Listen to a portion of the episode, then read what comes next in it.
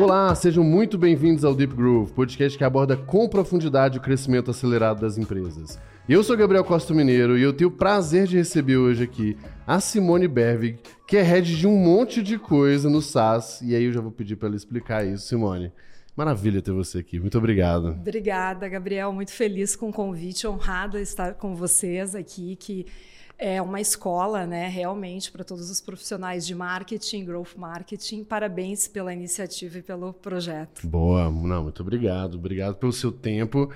E, assim, vamos lá, né? Vamos explicar, porque. Hum, deixa eu explicar para o pessoal um pouco do tema, e aí eu vou pedir para você se apresentar. Mas você, e aí você que está ouvindo, Simone tem os últimos 15 anos, 20 anos, né? Começou cedo, começou com 12, 13 Comecei anos, com né? 12, é. Isso, tá bom. é, mas muito com a pegada B2B, Tech e Enterprise, né? E, e, esse é um papo, assim, aqui no Deep Groove a gente traz gente de todos os tipos, do B2C, do B2B e tal. E foram poucos Enterprisezão que eu, que eu trouxe, mas você está conseguindo bater o recorde aí, porque as empresas vão pegar as últimas duas ou três ali que você passou são empresas com dezenas de milhares de funcionários, operação global, tickets né, altíssimos e tal. Então acho que dá para a gente aprofundar muito esse jogo do B2B SaaS Tech. E aí, por que eu falei que é rede um monte de coisa? Porque você estava me explicando os múltiplos papéis. E aí, uma coisa que eu gosto de fazer, se você puder explicar um pouco da sua jornada e as últimas empresas que você passou, que daí abre é, para várias, várias perguntas e aí você explica para o pessoal o porquê dessa confusão dos cargos aí. Tá bom, tá bom. Bem, é, hoje eu sou é, GTM, eu sou head de Go-to-Marketing no SaaS é, para a América Latina e para os Estados Unidos. É, sou head de Growth Marketing também. E hoje eu toco duas operações, duas BUs, duas Business Units nos Estados Unidos, que é pequenas e médias empresas. Uhum. É, que não pega Enterprise, pega Enterprise, Intel, Comídia e Tecnologia, além de olhar toda a questão de growth marketing na América Latina e nos Estados Unidos também.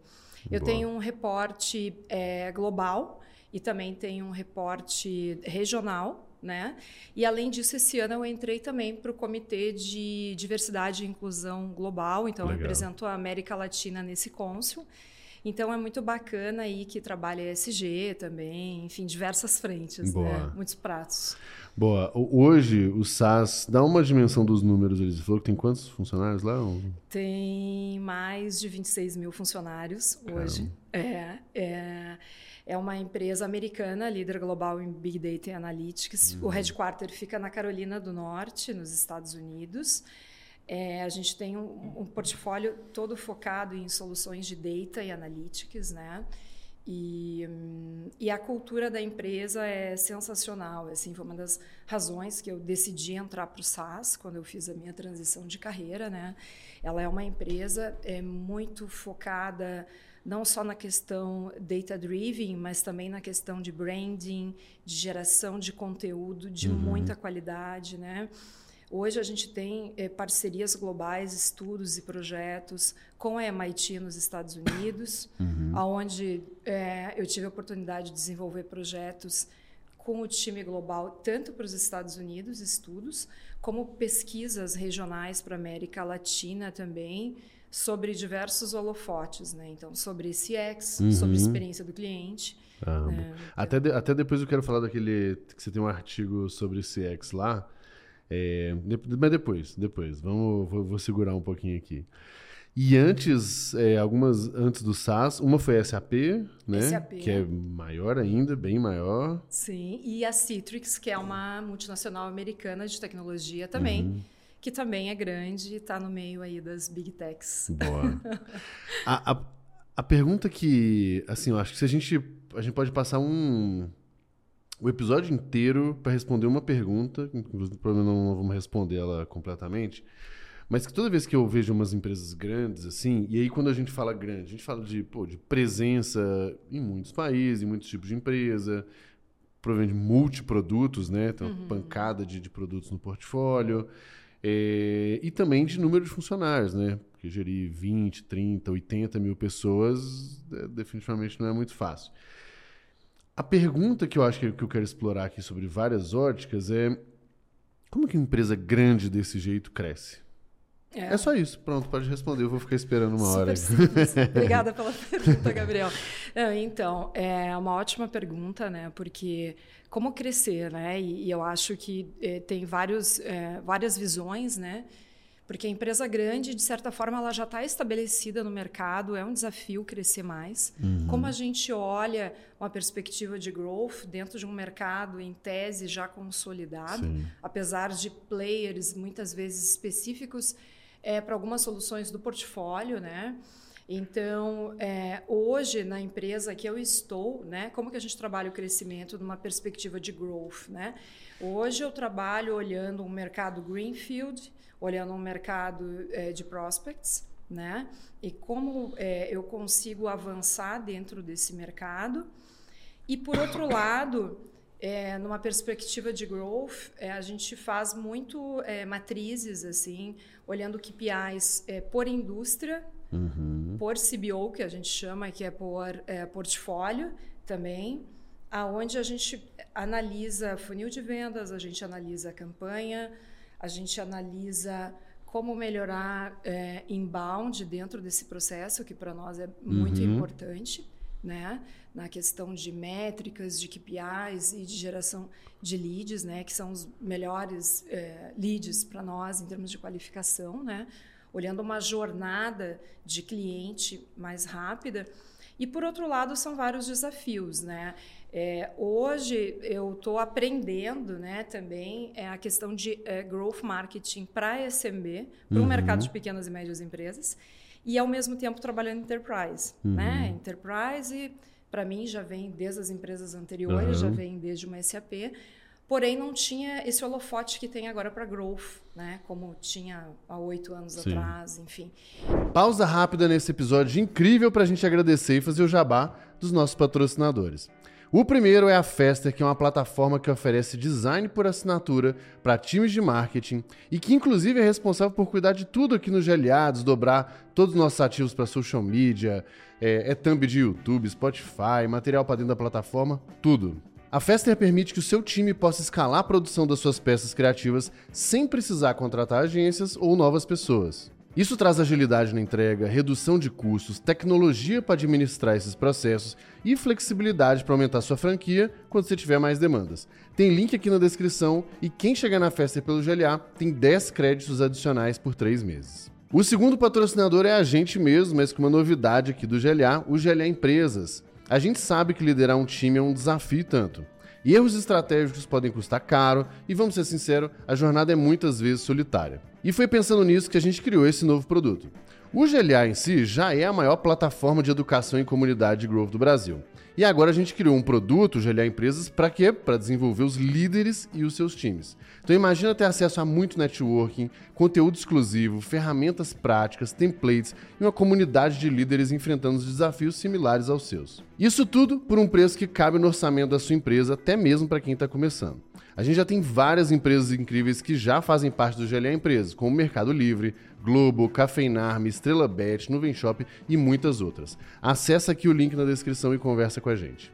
O nosso último patrocinador é a nossa ferramenta mágica aqui do GLA, o Merlin. O Merlin que é a caixa de ferramenta de todo profissional de marketing growth. A gente criou uma plataforma no-code que dá autonomia para os seus times de marketing growth construírem ferramentas sem precisar de desenvolvedor. O Merlin é muito poderoso, muito flexível e você pode construir várias ferramentas. Por exemplo, você pode usar ferramentas para gerar e qualificar seus leads, recomendar conteúdos no blog, recomendar produtos no seu e-commerce, fazer quiz, calculadora, pesquisa, programa de indicação e muito mais. Dá para fazer tudo com o Merlin. Com essa autonomia, os times ganham velocidade e eficiência e conseguem fazer muito mais experimentos, gerar muito mais aprendizado e muito mais resultado. E para você que é ouvinte do Deep Growth, o time do Merlin vai te ajudar a construir a sua primeira ferramenta. Quer conhecer o Merlin? Tem link aqui na descrição e você pode começar de graça. Então, hoje a gente tem squads, né? Então eu tenho times onde a gente trabalha no modelo é, matricial e multidisciplinar, aonde a gente é, tem é, marketing de produto, uhum. é, time de, é, de indústria também, né? market science, a gente tem, obviamente, vendas junto, né? muito é, integrado dentro desse squad e desse olhar mais crítico e questionador em termos de melhorias de, de resultados. Né? Tanto... É, deixa, eu, deixa eu te interromper. Assim. Uma coisa que eu percebi logo no início que você falou, que eu achei que foi o, acho que a primeira semente super importante, é que é um grau de segmentação muito grande. Né? Exato. Então, enquanto antes você, sei lá, tem uma empresa, SaaS, você tem um produto que pega um grupo grande, Agora você começa a ter por indústria, por localização, por tamanho de empresa e provavelmente essa matriz que mistura tudo, tudo isso. É. Quando você fala de um greenfield, o que, que você quer dizer com isso? Desculpa a minha ignorância. Tá, a gente está olhando é, para novos clientes, né? Onde a gente consegue avançar no mercado de trazer prospects. Vocês não estão, às vezes, tão estabelecidos quanto em outros, assim, por exemplo? Não, a gente vai focado em algumas soluções de portfólio. Uhum. Daí é muito legal que você fala né, da granularidade, uhum, porque exato. é muito e é um trabalho muito é, profundo, né, em termos de, é, de, geração de demanda, de aceleração, de nurturing, né, uhum. né, e de branding junto. Sim. Né, porque a gente, obviamente, a gente é, nasceu data-driven, nós somos, é uma empresa de dados, né, e, e a gente é, traduz isso de que forma, né? É, é praticamente um nicho que a gente queria para olhar e você consegue ter é, uma agilidade, uma adaptabilidade da jornada é, muito mais rápida quando você é, coloca o spotlight. Então, uhum, por uhum. indústria, uhum. aí colocou por CBO, olhou para o é, pro produto, o que, que eu gerei, quais são as top five campaigns, o que está gerando, onde eu gero mais, como eu melhoro a geração de conteúdo né? E, e, vendas é muito participante desse processo com a gente. A gente é, consegue ter essa integração muito grande e nem sempre é assim, né? A gente sabe é, que lógico, uhum. o passado, é, em outras empresas que eu trabalhei, enfim, depende muito de como você conduz e como você coloca ali o teu, o teu principal stakeholder interno, né? Uhum. Que é o time de uhum. vendas, a estar tá participativo e, e ajudando. E isso é, acaba sendo é, pegando toda a jornada em termos de definição de geração de conteúdo, posicionamento da marca, uhum. do produto, né? É, que vai muito além da criação de um asset, de um e-book, que eu vou ter toda uma jornada onde eu é, tenho um conteúdo gated, o cliente vai lá, preenche a landing uhum. page, uhum. aí baixa o e-book, ok, mas assim Uh, a gente vai muito mais além disso, né, em termos de, é, de métricas, Sim. de geração de demanda e de flexibilidade de é, campanha. Gerei resultado, eu tenho um ciclo de vida ali para ter um resultado específico. Sim. Se eu não tenho, é, o que, que eu faço? O que, que eu substituo? Tiramos essa campanha, botamos esforços nisso. Não é algo, talvez, isso que eu estou falando para você, tão escalável, apesar do tamanho da empresa, né? Enfim.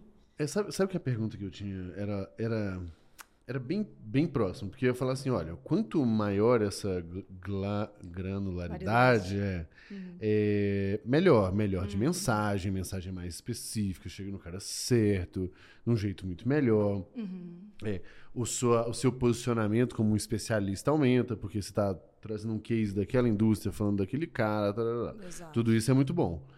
Mas é um trabalho de corno para fazer esse negócio todo, porque a gente vai precisar de muito time ou de muita gente realmente especialista aqui. E até aí eu nem acho que é o problema. O problema, na minha, minha ideia aqui, aí você me confirma ou desconfirma, não é ter muita gente. E é sim orquestrar esse tanto de gente. Porque, por exemplo, a gente vai precisar de um software de gestão de automação de marketing, por exemplo, que é de onde vem a minha, minha história. Né? Pô, a gente via lá na RD, quando as empresas cresciam um pouquinho e aí começava a ter dois ou três times operando a mesma ferramenta, já dava treta. Porque aí você não filtra direito, aí sai mensagem de um para o outro. Enfim, como que hoje vocês se organizam, ou eventualmente até exemplo de, de empresas anteriores, uhum. mas como que é organizado para que a gente consiga ter mensagens tão específicas, tão uhum. orquestradas e que isso não vire um caos completo? É, ótima pergunta. Primeiro, assim, a, o time não é tão gigantesco, apesar tá. do tamanho da empresa. O time é muito enxuto. E tem o owner ali, tem quem pilota e quem define toda a estratégia e que eh, trabalha num sentido de, de, de, mostrar e de alinhar previamente toda a estratégia de campanha. Uhum, Isso, tá. é. Então, é, a gente tem X canais de lançamento, a meta é geração de tantos leads, eu tá. vou pegar é, tais audiências, tais personas, né? E aí, dentro disso, marketing é responsável, GTM, que a gente chama Go to Marketing, é quem é, como eu posso dizer, tem o poder e o acesso a essas informações para drivar para filtrar decisões do que faz é, e aí delegar para as demais áreas. Ó, baseado nessa análise, uhum. vamos desenvolver uma campanha específica atrelado a um evento, a uma ação de thought leadership, de PR junto, né? Uma campanha de content syndication. É, porém, é, a gente, marketing é que fica à frente de tudo isso, né? O que que, por exemplo, product marketing é um time que está com você, tá, vamos botar dentro da sua estrutura ou é um time à parte? É, o que que são outras, por exemplo, a parte de conteúdo, está com você ou é um time à parte? Porque não, eu acho que uma coisa que acontece no marketing é exatamente essa característica de quase que áreas prestando serviço, né? Então, do, tipo, eu preciso de uma estratégia de não sei o quê, eu preciso do PR. Cara, uhum. alguém tem que ser responsável por esse negócio. E aí, anúncio, e aí, conteúdo. Por exemplo, até a parceria que vocês têm com a MIT, eu não sei. Quem cuida do quê, sabe? O que, que são essas, vamos botar assim, essas core áreas dentro do, do marketing? É, essas caixas, essas né? caixas, essas boxes. Então, na realidade, o marketing, é, tá todo mundo na mesma linha, Tá. Né? Então, marketing de produto, tá. comunicação, marketing, que está junto com comunicação. Eu sou GTM, né? Então, aí respondendo a tua pergunta, o GTM ele é 360, né? Então, a estratégia de ponta a ponta de lançamento. Uhum. Então, eu drivo todas as áreas. Então, por exemplo, eu vou desenvolver um projeto, uma campanha, você envolve todos esses times. Todos esses times. Então, comunicação, é, marketing de produto, uhum. é, market science, para olhar a questão de segmentação, olhar base, uhum. é, pegar métricas é, de, de geração de leads, de MQL, de SQL, que trouxeram uhum. mais resultado para as campanhas. E baseado nessa estrutura, é, a gente utiliza essa estrutura para desenvolver o projeto. Não sei se eu respondi bem. Ela não está, é, não posso dizer que ela está embaixo, mas ela está correlata. Uhum. Mas é, nós, GTM, eu como GTM, como marketing, eu drive e eu é, faço a requisição disso, Entendi. né? Falo inglês. E, mas, é, mas é um time bem grande, assim, se você for olhar de uma maneira estendida, né? E, e especialmente é, com a questão dos times globais também. Sim. Porque então é, a gente troca muita experiência com outras geografias, então nos Estados Unidos. Eu já toco duas BUs nos Estados uhum. Unidos, mas para outras campanhas, né, de outras CBOs, né, uhum. do portfólio.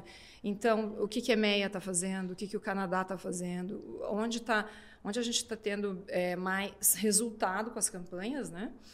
E é legal porque, fugindo um pouco da tua pergunta, né? Mas quando eu entrei no SaaS, é, eu é, entrei para um cônsul que chama de Customer Intelligence, que fala de experiência do cliente, né? Uhum. Que é uhum. de um dos produtos do portfólio.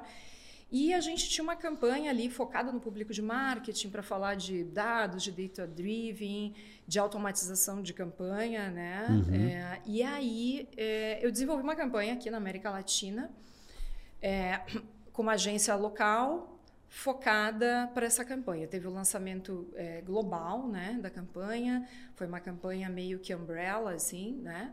E eu é, decidi uma estratégia para a gente conseguir mais é, ter, ter, mais acesso, mais contato lá na ponta com o cliente. Né? Então nós uhum. desenvolvemos essa campanha, uma campanha com vídeos, uma campanha 100% é, digital, né, inbound E essa campanha ela acabou sendo exportada para todas as geografias, ela foi traduzida para todos os Legal. idiomas, né? Então ela fala de experiência do cliente, o nome da campanha é Reimagine Marketing.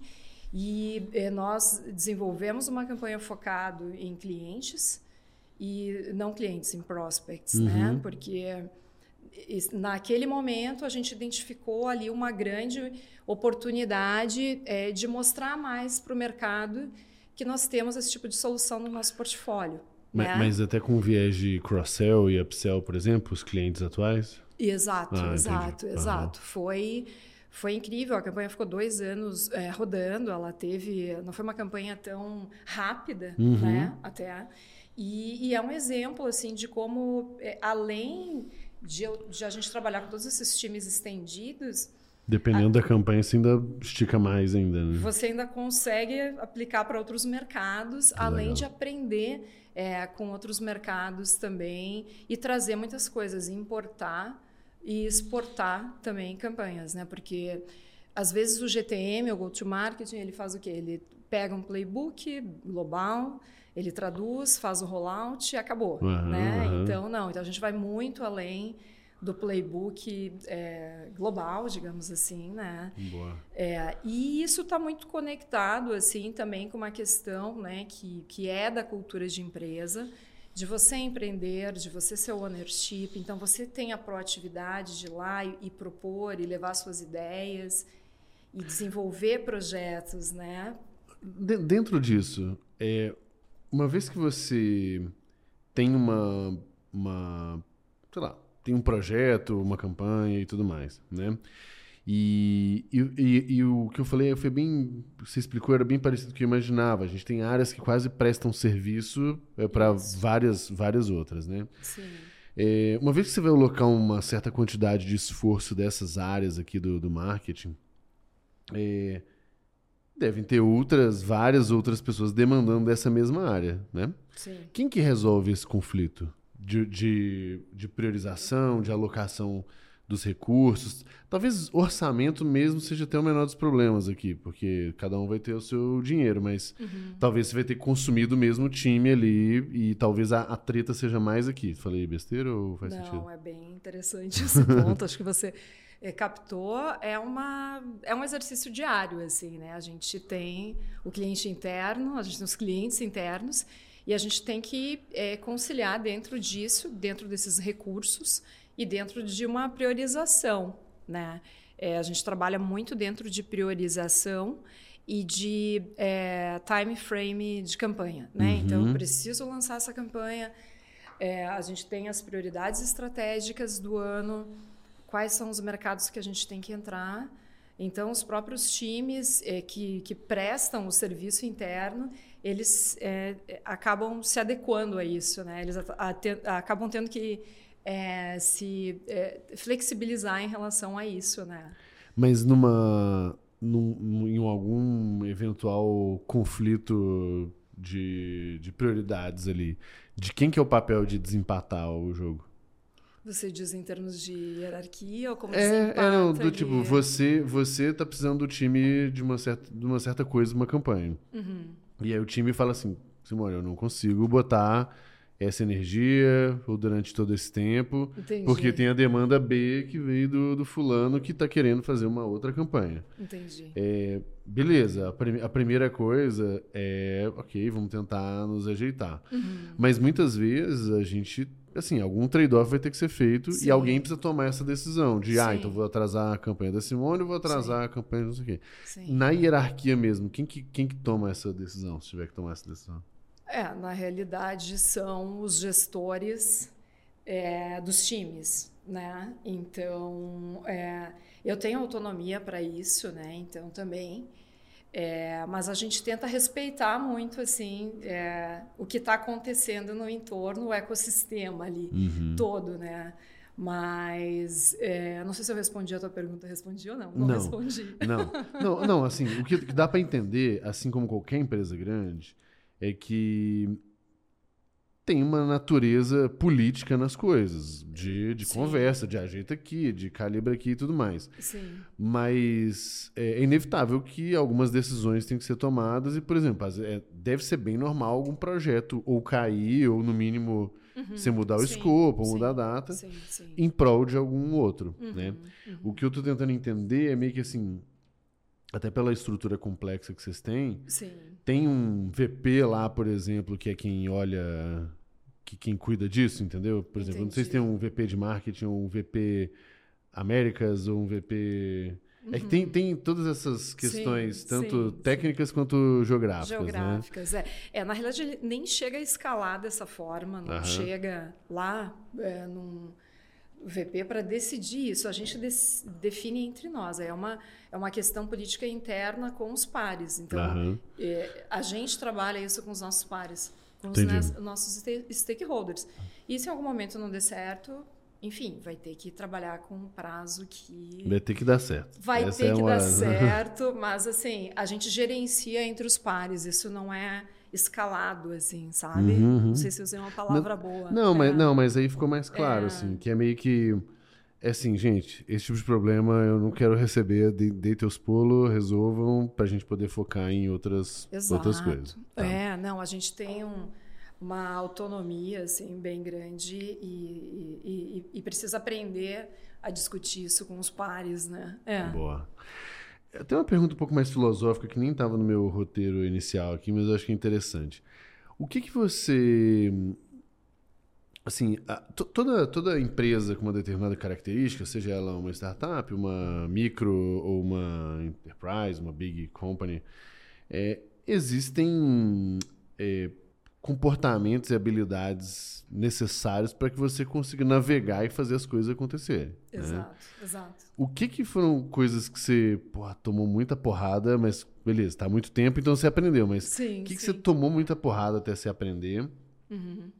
E o que que hoje é um negócio que você entende que, assim, ah, esse desafio aqui, putz, pra quem é um novo entrante vai ter, vai ter problema, mas eu já consigo lidar bem. É uma boa pergunta também. É, vários, vários desafios quando entra, né? Eu acho que, é, no meu caso, por exemplo, na última experiência que eu estou, é a questão de você se adaptar, você trabalhar com outras culturas, né? Isso é muito desafiador. Então, você conquistar espaço, você conquistar uma visibilidade, né? E um respeito onde você consegue é, lançar os seus projetos em outros, é, com outros times, né? Eu acho que isso é bem. No início você tem que provar, né? Que você desenvolveu e que você teve o resultado acima da média, você foi outstanding Uhum. ali.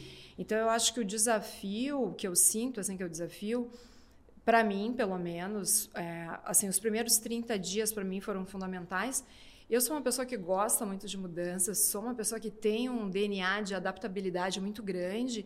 Então, quando eu fui para essa posição, né, quando eu fui con- eh, contratada, foi muito legal porque eh, os gestores tiveram a vis- a visão que a Simone está preparada para isso, né? Uhum. Porque é, você trabalhar ali, como você falou, extremamente é, granularizado por produto, por indústria e global, e entender e ter uma inteligência assim de é, traduzir isso para cá e ao mesmo tempo ter é, uma presença é, representando a região com outras é, com outras geografias, né? Então, é, como eu consigo mostrar que a América Latina está performando e tem projetos e ganhar o mesmo espaço que a EMEA Uhum, tem, uhum. né? Tem toda essa questão. Eu, eu para mim, nessa última ex- eh, O que, que experiência, é MER? Desculpa a minha. é Europa. Ah, tá, tá bom. São os países.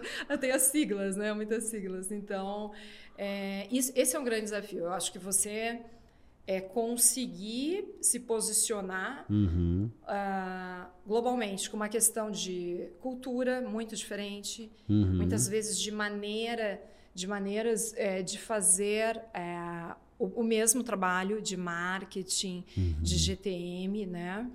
E, e cada região e cada pessoa tem um estilo, tem um perfil, né? E nós, é, na América Latina, somos mais criativos, nós somos mais ágeis, né? É, A gente opera um flight, então a gente está ali, né? Troca o pneu com o carro Troca andando. Troca o pneu com o carro né? andando, a gente é muito rápido, a gente percebe, a gente tem muita agilidade, né?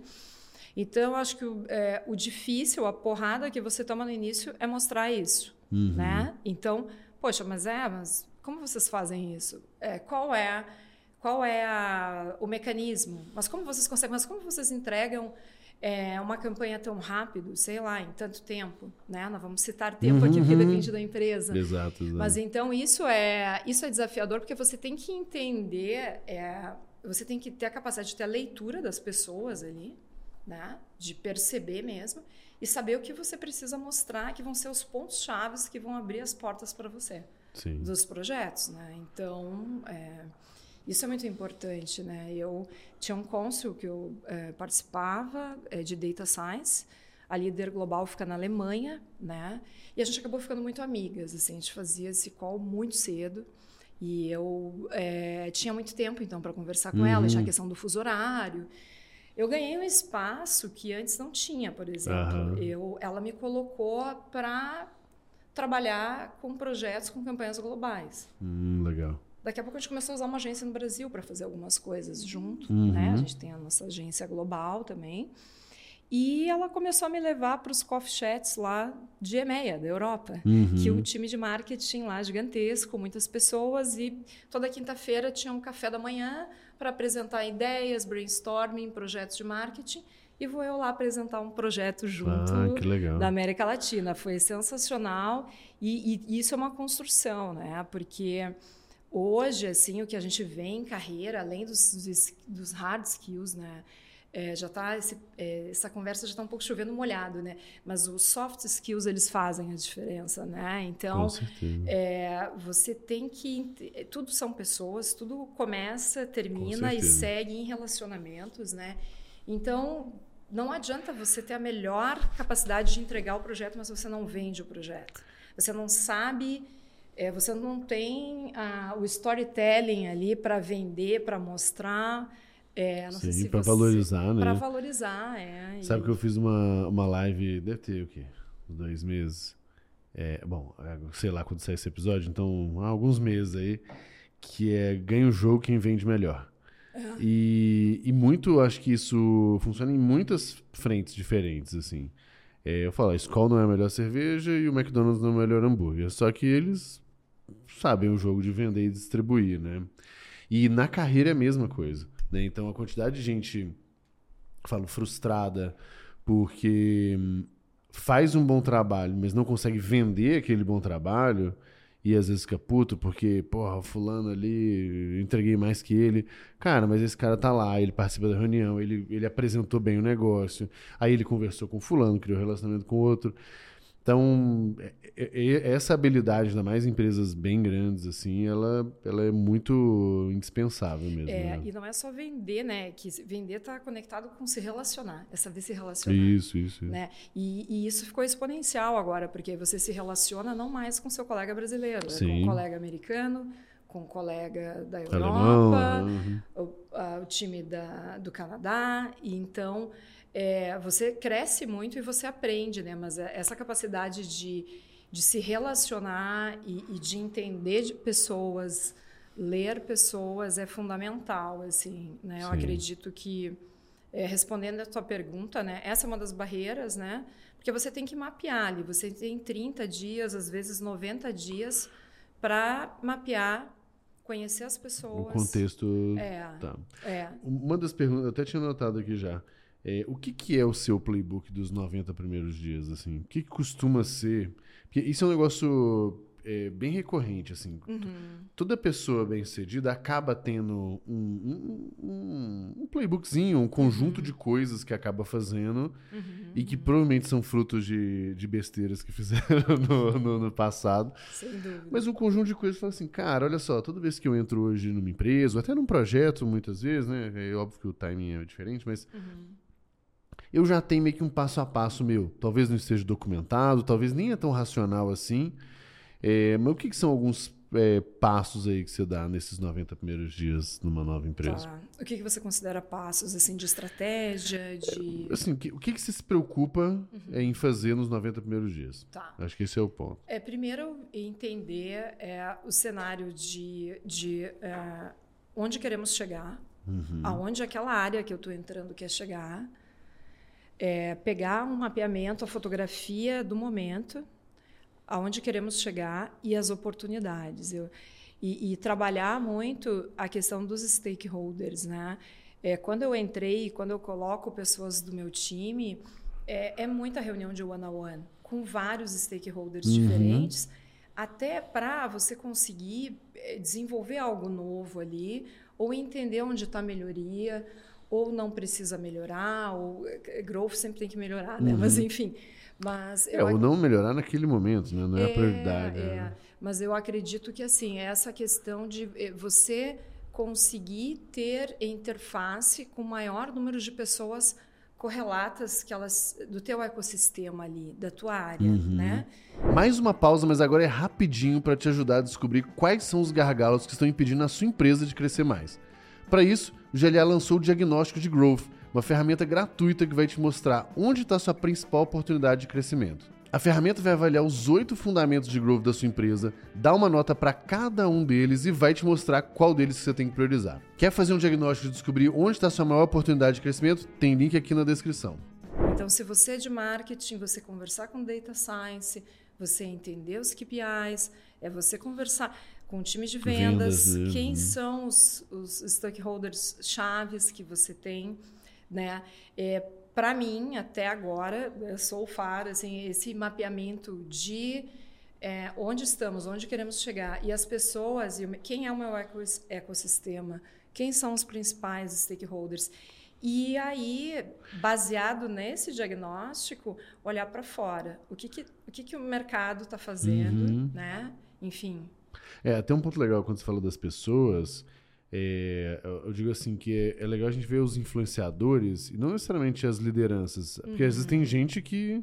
Ah, cara, esse cara não é líder, mas ele tem uma Isso. capacidade de influência Isso. no time ou de Isso. engajar as pessoas e tal. Uhum. E aí, pro bem ou pro mal, né? Uhum. Ou é o, a fofoca rádio peão, ou muitas vezes é alguém com mais energia que te ajuda até, até a gente falando dos primeiros 90 dias, me lembrou aqui aquela primeira vez que a gente conversou aqui no, no uhum. escritório, que você veio aqui.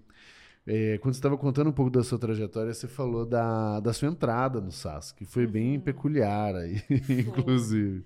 E eu acho que vale a pena contar, porque daqui também tem algumas perguntas sobre gestão uhum. e governança que eu quero, quero entrar assim, com você. Tá. É, em relação a isso, é, tem que dar um corte. Eu não. Pode cortar um pouquinho? Pode, pode. Eu não lembro qual foi o que Não, foi o que você falou, foi quando você entrou em 2020 entrou remoto. Que teve ah, que ir ah, onboard tá, tá, do time. Pode voltar, tá? Era isso. Não, eu achei que você. Eu, era pra, que eu tinha comentado a questão do Google. Não, não. não. Ah, tá. Não. Isso que eu não lembrava. Tá. Vamos voltar. Pode, então. pode. Bem, então é, eu comecei no meio da pandemia, né, no SAS, na realidade no início, 15 dias antes de entrar em lockdown, Caramba. foi o meu onboarding. Eu fui para o escritório menos de duas semanas, conheci algumas pessoas é, no escritório do Brasil e entrou o processo de pandemia. Ah, então você nem chegou para os Estados Unidos? Não cheguei, não ah, tá. cheguei tá. a conhecer o headquarter, nem os pares ah, lá também.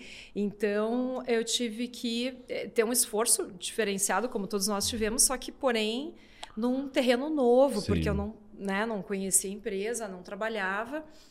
É, e o bacana é que dentro desse processo todo, a gente conseguiu criar uma proximidade muito grande, né? Apesar uhum. de ser meio uhum. antagônico, né? Você não está presente é, fisicamente, Sim. mas digitalmente a gente conseguiu, a gente teve por, justamente por essa preocupação, a gente se é, estreitou muito as relações, né? De tentar estar tá próximo, é, de ter o happy hour lá com o time X virtual, de ter mais reuniões de estar mais conectado por WhatsApp, pelo chat do Teams, né? E, e dentro desse processo, é, quando eu entrei, eu tinha uma posição Latam, América Latina.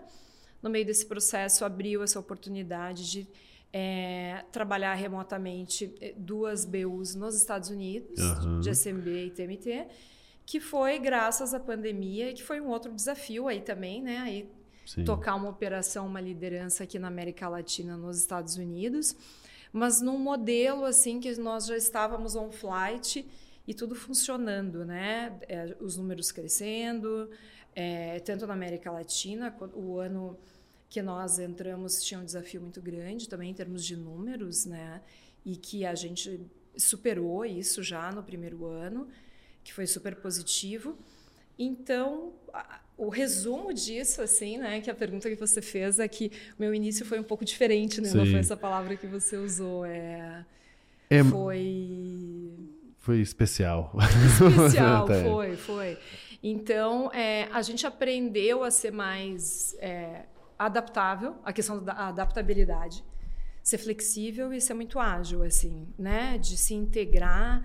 É, e isso foi muito foi muito legal porque é um crescimento muito grande, né? Onde você se aprofunda, onde você talvez muitas vezes você se esforça mais para estar tá mais conectado ali com, teu, com os teus pares, né? De entender muito também a cultura da empresa, mas é, é aí que eu ia entrar, assim, o, o como que você um é, pegou, incorporou essa cultura da empresa e o segundo é, do time, né? Querendo ou não, todo time tem a sua cultura própria, uhum. É, uhum. idealmente não divergente da empresa, mas com algumas peculiaridades. Uhum.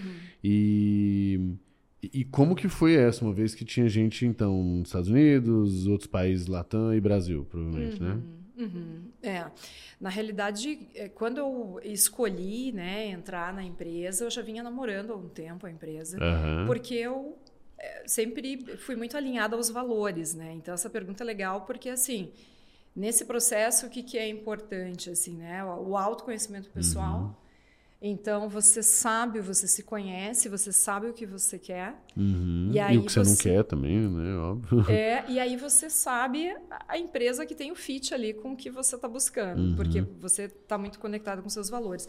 Então, para mim, essa adaptação de entrada, ela foi muito é, suave, né? Por é, a cultura ser muito parecida com os meus valores, uhum. como a uhum. maneira como eu penso, de me integrar, né?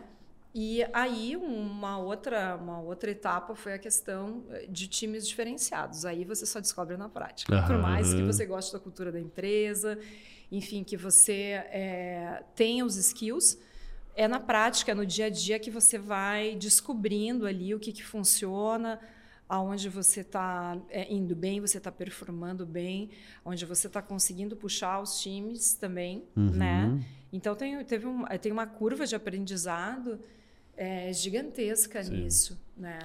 Então quando você, é, eu acho que você falou mais mais cedo no início do nosso papo, quando você começa a ter esses times, então é, diferentes, né, em regiões diferentes, começam a ter beleza, tem os princípios da empresa, mas começa a ter diferenças até culturais das, das pessoas, né?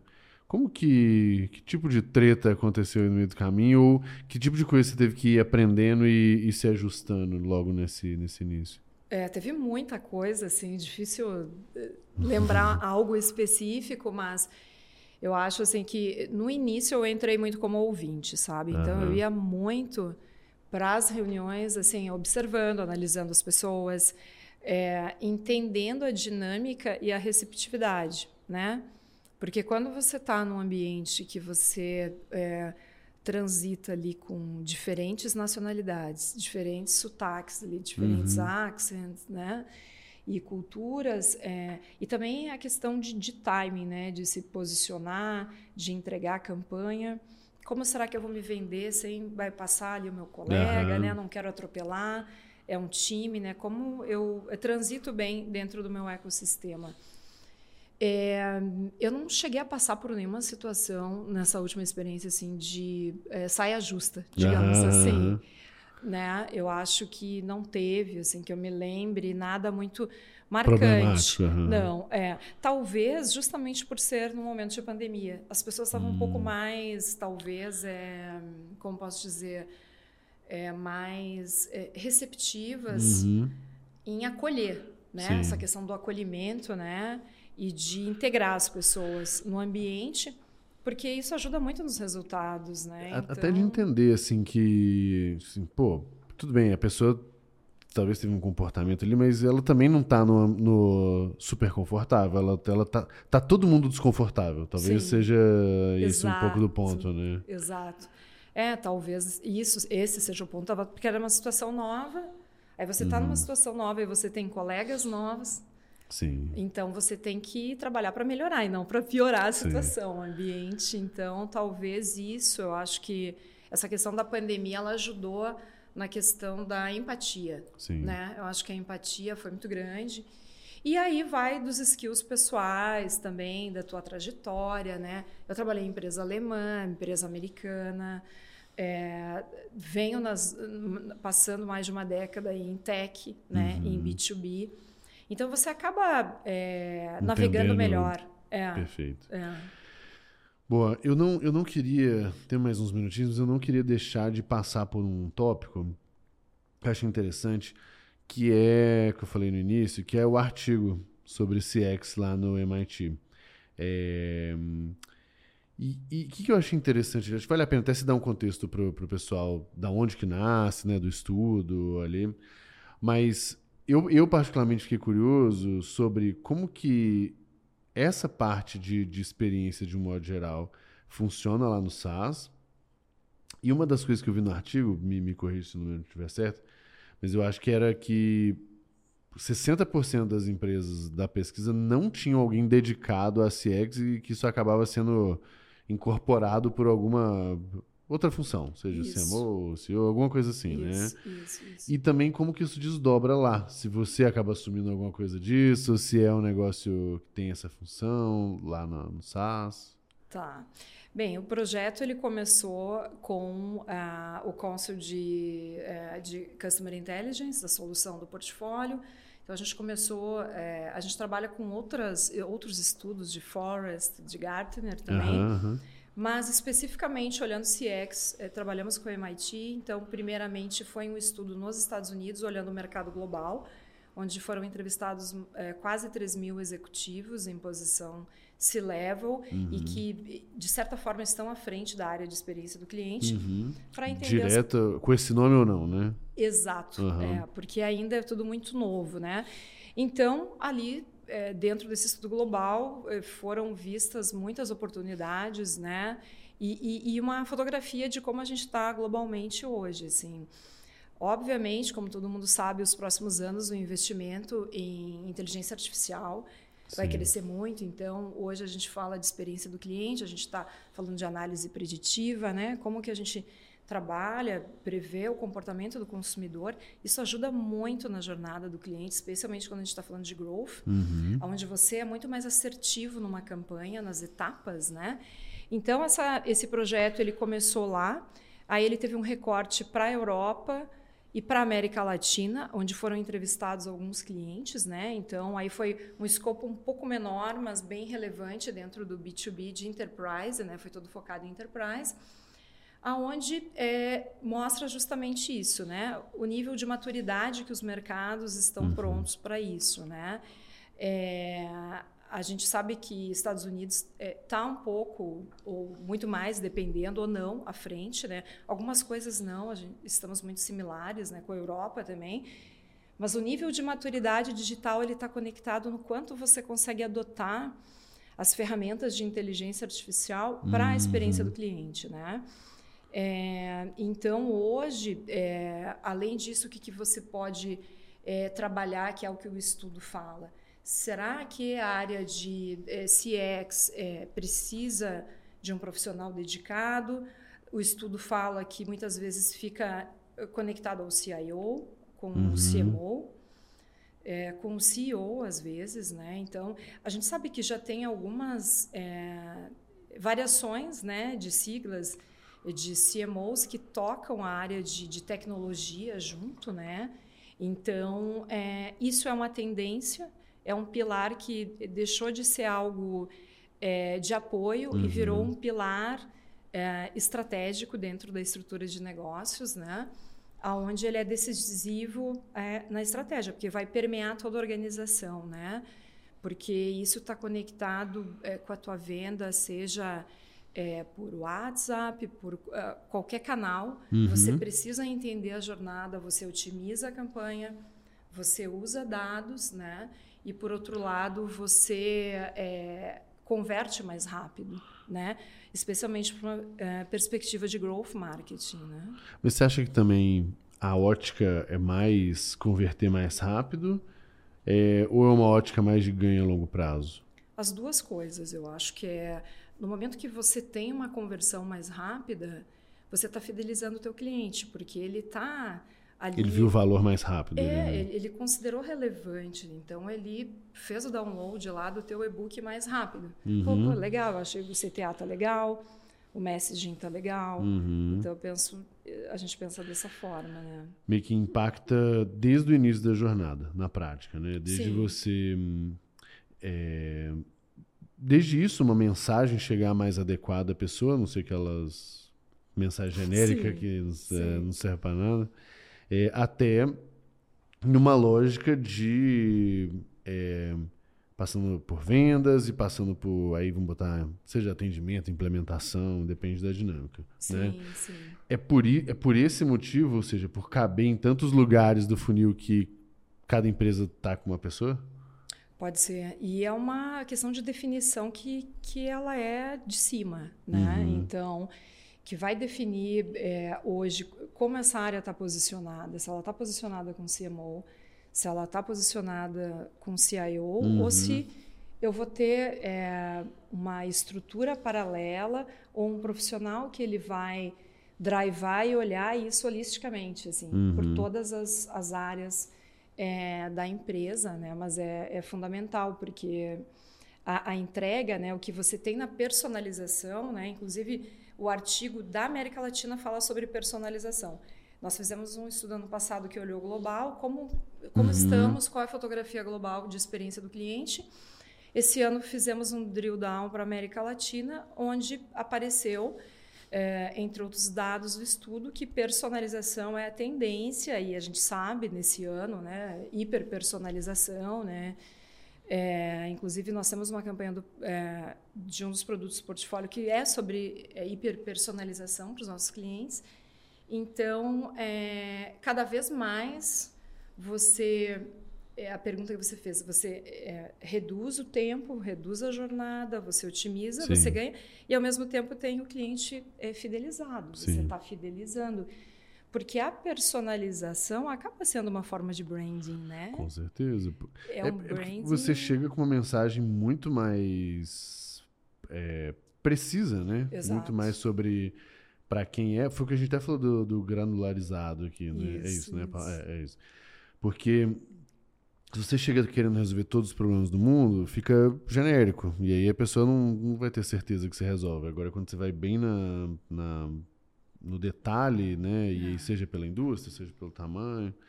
Hoje, penúltima pergunta aqui, para a gente não, não, estourar muito, muito seu tempo. É, o quanto que essa filosofia de CX e até de personalização, quando a gente traz mais esse exemplo que você deu, quanto que isso hoje já está presente, barra está em projetos que vocês estão puxando? Eu diria que está numa curva média assim, de crescimento, de evolução para uhum. nós, né? Mas olhando o mercado de uma maneira geral. O mercado é baixo ainda. É, tem, no estudo mostra que tem um potencial de 70% de crescimento dentro disso, né? Então, uhum. mas a gente já está a passos largos, né? Até por estar, por ser, né? O core da empresa é uhum. esse. Mas uh, o potencial de mercado é gigantesco, né? E ainda mais hoje, eh, campanha inbound, que você é assediado o tempo todo. Sim. A, você sabe muito bem, é, você, se você tem a, a, personalização correta, a abordagem, você é, passa na frente de muitos clientes, né? Você ganha, você tem um ganho e, e a conversão é altíssima, né? Então... É, a gente tem um, um contexto hoje de, assim, 10 anos atrás, vamos falar do, do, Brasil pelo menos, que eu acompanhei, muito pouca gente fazia conteúdo, muito pouca gente, gente, empresa, né? Uhum. É, nutria seu lead, inclusive muito da nossa tese da RD era, era ajudar nessa, nessa jornada. Uhum. E aí você começa a ter um tanto de gente fazendo. E aí os approaches via LinkedIn, via e-mail, é bizarro, é insuportável. É né? Não, é. E vem qualquer coisa. É. E, enfim, então eu, eu também concordo, assim. E, e eu fiz a, a pergunta ali de onde está está com vocês, porque a gente acha que, que essa dinâmica de experience, né, quando a gente está falando, parece que é depois que o cara já virou um cliente. E na verdade começa super antes, né? Com certeza, com certeza. E esse é o ideal, esse é o cenário ideal, é começar antes, né? Claro que você vai ter os clientes que você já tem na sua base. Você já você, pode é, trabalhar. Que você vai é, refinar a comunicação, né? uhum. né? E você tem os que você vai buscar e puxar da, dos teus players também, né? Boa. Esse é o pulo do gato, assim, né?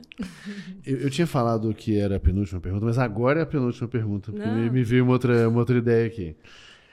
O, o que que, assim, eu acho que nesses muitos, muitos anos de experiência no B2B, no, né, em tech, uhum. o que que, assim, talvez seja seu um ou dois maiores aprendizados sobre esse mundo, assim? E aí, falando talvez de marketing, dentro desse contexto, o que que é o aprendizado super destilado aí da Simone da, da última década? É, então, eu acredito que... É um dos maiores aprendizados é que você está sempre aprendendo e você uhum. não pode parar Acomodar, de né? se atualizar. Parece um, é, um, algo meio clichê, uhum. mas não é, porque o mercado é muito dinâmico, ele está dinâmico.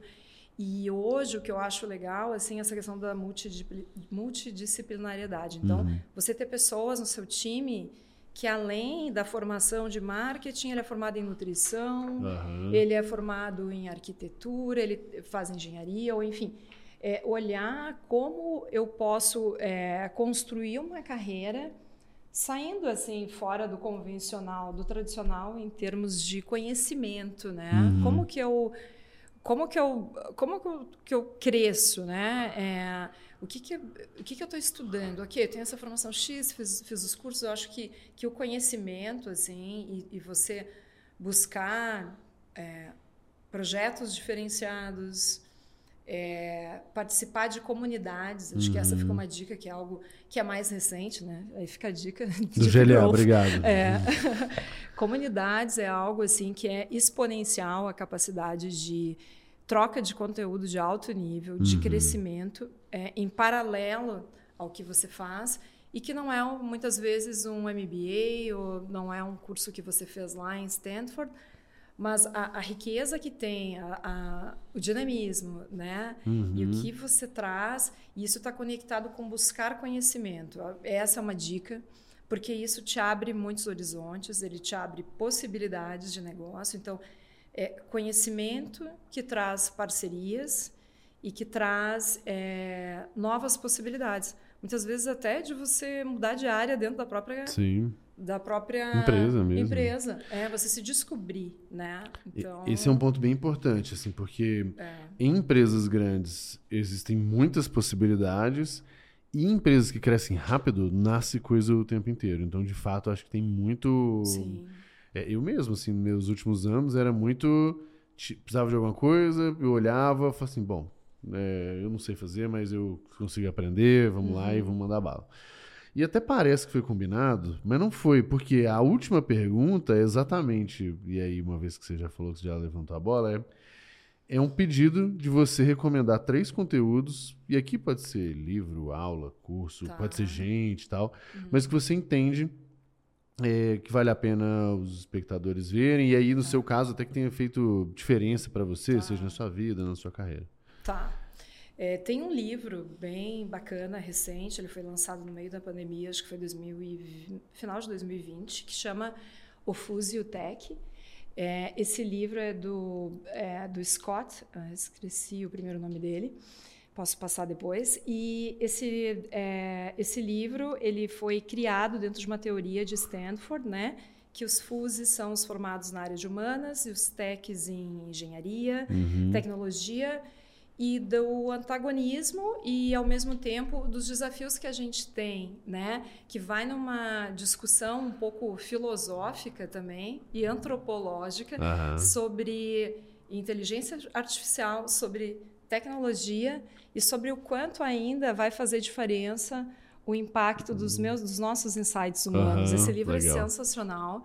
Animal. Ele chama o Fuse e o Tech, então eu recomendo a leitura. Boa. É, e o outro livro é um livro é, que fala é, da cultura do Netflix, que é a regra não ter regras. Esse é o livro mais indicado aqui. Que Sério? animal, animal. É, é, é, bem curioso isso, assim. E é um ótimo sinal, na verdade, que as pessoas aqui, um, o livro é bom, e dois, as pessoas também estão bem alinhadas aqui. muito bom. Estão muito, muito conectadas, é, do Erin Meyer. Ele fala sobre disrupção, sobre, sobre tudo isso que cultura, a gente conversou, né? cultura, é, trazer novos projetos, de como a cultura da empresa aberta ela consegue fazer com que o teu time entregue uhum. e, e, traga é, resultados extraordinários né, e projetos. E como eles usam também, é, que, é, diga-se de passagem, assim, a propósito, é, by the way, é inteligência artificial, como eles usam dados, que é sensacional, né? E então é um livro meio que de cabeceira, assim, em termos de cultura de disrupção, né? Muito bom. É, seriam esses dois, esses dois livros que eu acho bem bacanas, assim. Boa, mas falta um ainda. Aí pode falta ser outra um, coisa, pode ser. Mais um. É, deixa eu pensar aqui qual poderia ser. Eu já sei que a gente pode recomendar. A sua coluna no MIT. Ah, opa! Aí, tá vendo? é, que tem tanta coisa bacana, assim.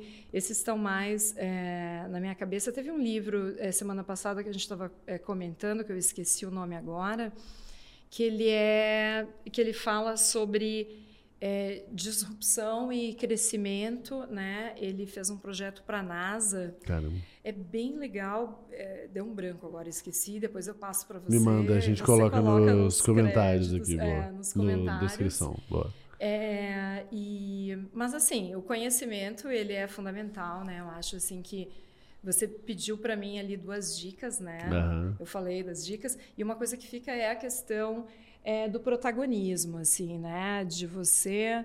Não interessa se você está numa startup, se você está uhum. numa multinacional, você não precisa ter um CNPJ para ser um empreendedor. Uhum. Então, você ser o protagonista da carreira, você ter ownership, você. É, eu consegui e cresço muito, porque muitas vezes eu peguei projetos. Que ninguém queria, coisa, né? Ninguém uhum. queria, eu estava lá, né? E o meu chefe brincava comigo, ele dizia assim: oh, o mato tá, o mato tá alto, Exatamente. tem muita oportunidade. Então, e aí o que, que eu fazia? Pegava aquilo que ninguém queria fazer. Ah, entrei num projeto X, era ali o patinho feio, ia lá, desenvolvia, criava, organizava, entregava pronto, aí, poxa, aí é, abria os caminhos, assim, o projeto é, crescia, desenvolvia, trazia resultados, né? Então, é, isso é muito legal, né? Então, hoje a gente pensa, ah, é, ok, é, você está numa startup ou não está. Hoje eu trabalho numa empresa que tem uma cultura interna muito legal. de startup. Então, a gente faz muita coisa, assim, às vezes que apesar de ter uma estrutura grande, muitas vezes não tem também. Uhum. Então você tem que ali estar tá, é, e isso é muito bom, né? Porque trabalha toda uma questão de proatividade, de Com dinamismo, certeza. de você entender. De criatividade de também, né? Não sim, ficar sim, sim. animal. Minha querida, incrível, pô, que papo legal. É, fico feliz que a gente. Eu nem lembro quando foi que a gente conversou, mas deve ter o quê? Uns seis meses aí, pelo, é, pelo menos. Né? Acho, que foi no início foi, do ano, né? Foi, foi Então que bom que a gente conseguiu desdobrar aqui no, num papo no Deep Growth. E aí Fica o pedido para vocês que estão nos assistindo e nos ouvindo para tem que dar cinco estrelinhas no Spotify, tem que curtir, tem que compartilhar, tem que fazer tudo. Vocês já sabem o que tem que fazer. Vocês só não fazem, mas tem que fazer, porque o, meu time de conteúdo aqui, ó, tá atrás da câmera brigando comigo. Se eu não falar isso aqui, o pessoal briga. Tá bom, minha querida? Obrigado. Adorei Obrigada. o papo. Valeu, galera. Um abraço.